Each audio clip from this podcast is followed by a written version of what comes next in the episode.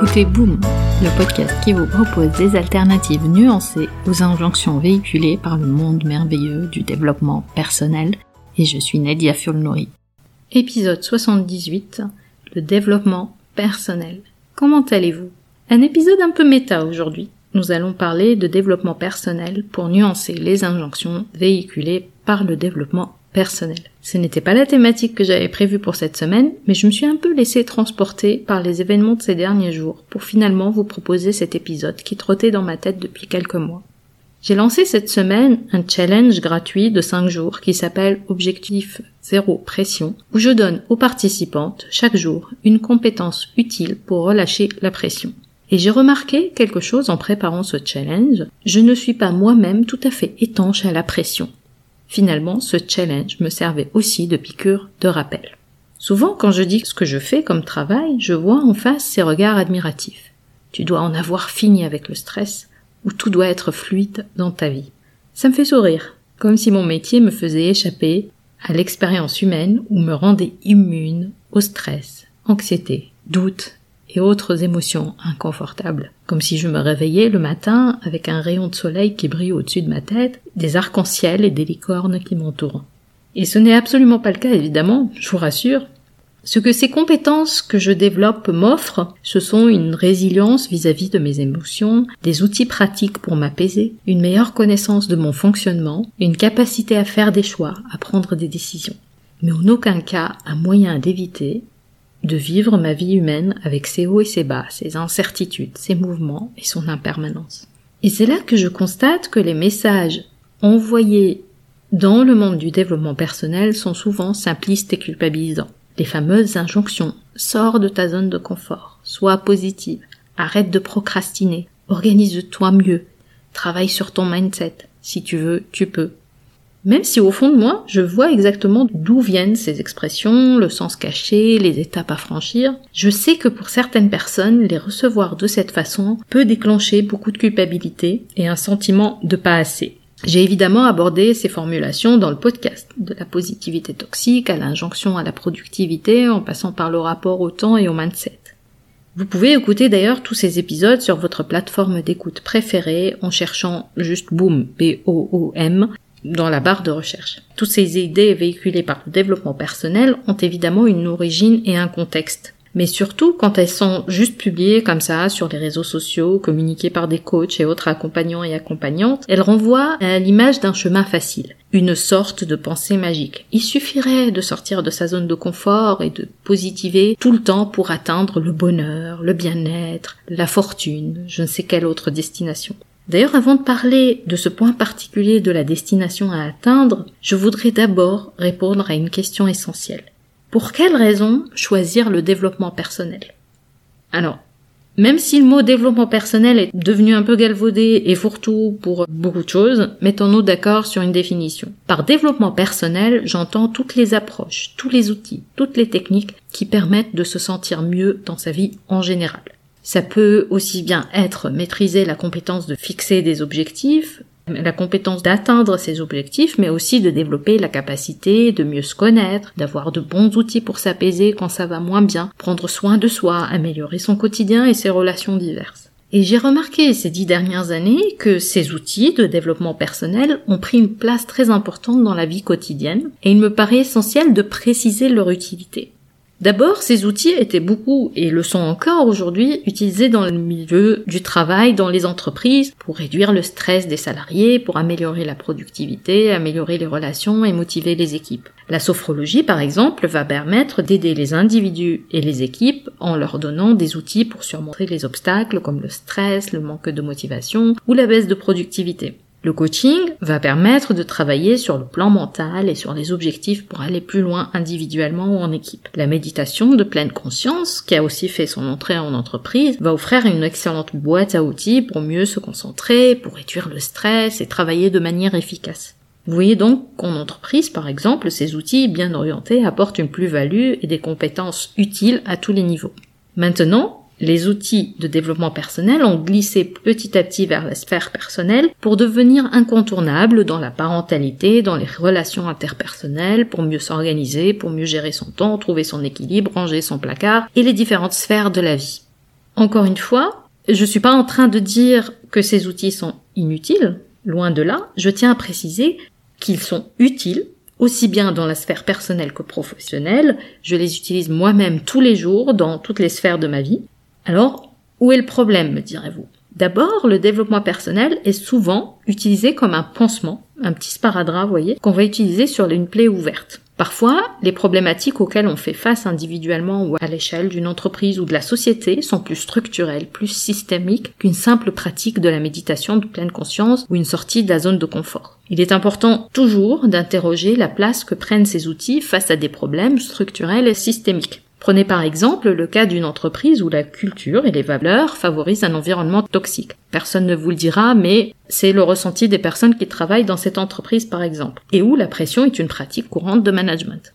À l'échelle individuelle, une personne qui travaille dans cette entreprise peut avoir une boîte à outils pour survivre dans cet environnement. C'est tout à fait possible d'y survivre, mais à un certain point, ces outils ne seront qu'une bouée de sauvetage.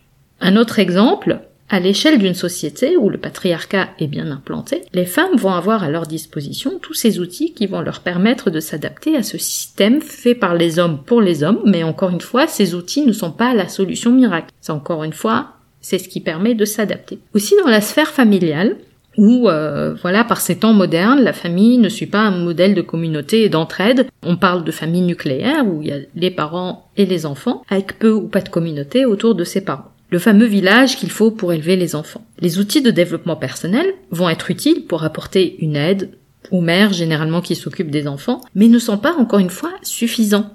Ce qui est important de savoir, c'est la chose suivante. Replacer ces outils dans un contexte global et ne pas les réduire à juste une simple responsabilité personnelle.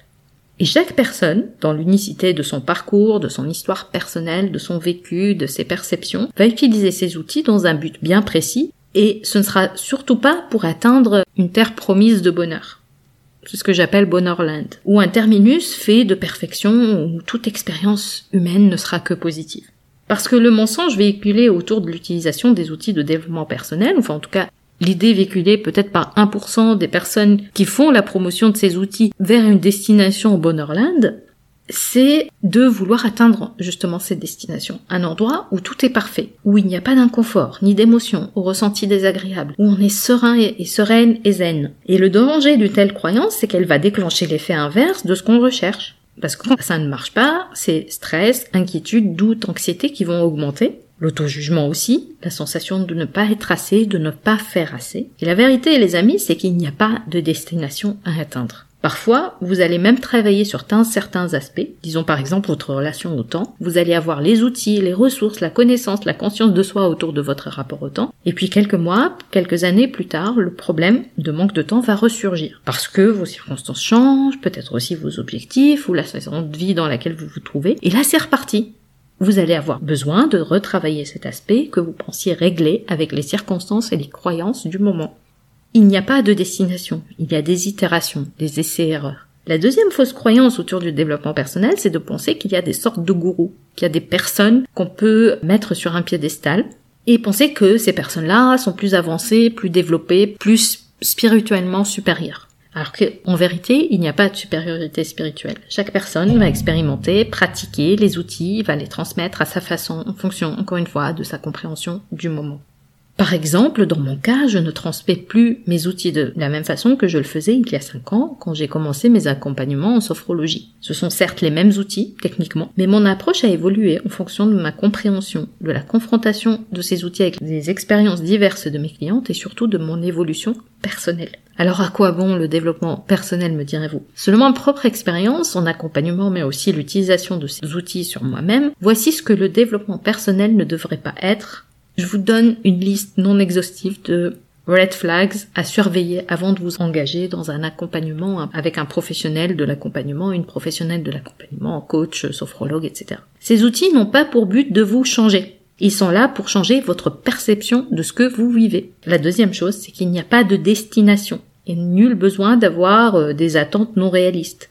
Vous pouvez fixer pour vous-même de grands objectifs qui vont surtout guider votre cheminement, mais il n'y a pas de destination. Le développement personnel n'est pas une course effrénée à la performance. Si vous ne vous transformez pas après un accompagnement, si vous ne devenez pas un ninja de telle ou telle pratique, c'est un résultat satisfaisant en soi. La dernière chose, c'est que ce n'est pas une poursuite basée sur l'ego. Ça, c'est un point très important. On ne s'engage pas dans une pratique pour se sentir mieux que quelqu'un d'autre, plus sage ou plus compétent, compétente. En fait, avec cette motivation de nourrir l'ego, on est dans une démarche vaine. Ces outils servent surtout à ouvrir votre connaissance et votre conscience sur vos véritables envies et intentions. Maintenant, voici ce que je pense être un objectif réaliste et réalisable de la pratique du développement personnel à une échelle individuelle. Selon les cas, la connaissance de soi, la résilience envers les émotions donne un autre niveau de compréhension de ce qu'on vit ou ce qu'on traverse. Et encore une fois, il y a plusieurs couches à cela. Ça permet aussi d'avoir une relation différente à sa propre vie, l'apprécier mieux, la vivre plus intensément, plus librement, de façon plus fluide parfois. Ça permet d'accéder à une plus grande acceptation de ce qu'on vit ou ce qu'on traverse, malgré les imperfections, même si on trébuche, même si on tombe. Vous savez, ce fameux lâcher prise, accepter la réalité de nos situations telles qu'elles sont. Et le développement personnel peut renvoyer à une action égoïste parfois, centrée sur l'individu, mais il peut permettre d'avoir un impact sur les relations interpersonnelles. Dans l'entourage, il suffit qu'une personne bouge pour rechanger l'équilibre des relations. Voilà les amis pour cet épisode un manifeste. J'aimerais maintenant avoir votre avis et échanger avec vous sur ce que vous tirez de cet épisode. Venez continuer la discussion sur Instagram ou envoyez-moi un mail. Je serai ravie d'enrichir cette discussion avec vous. Tous les liens pour me contacter sont dans les notes de l'épisode. J'ai hâte de vous parler.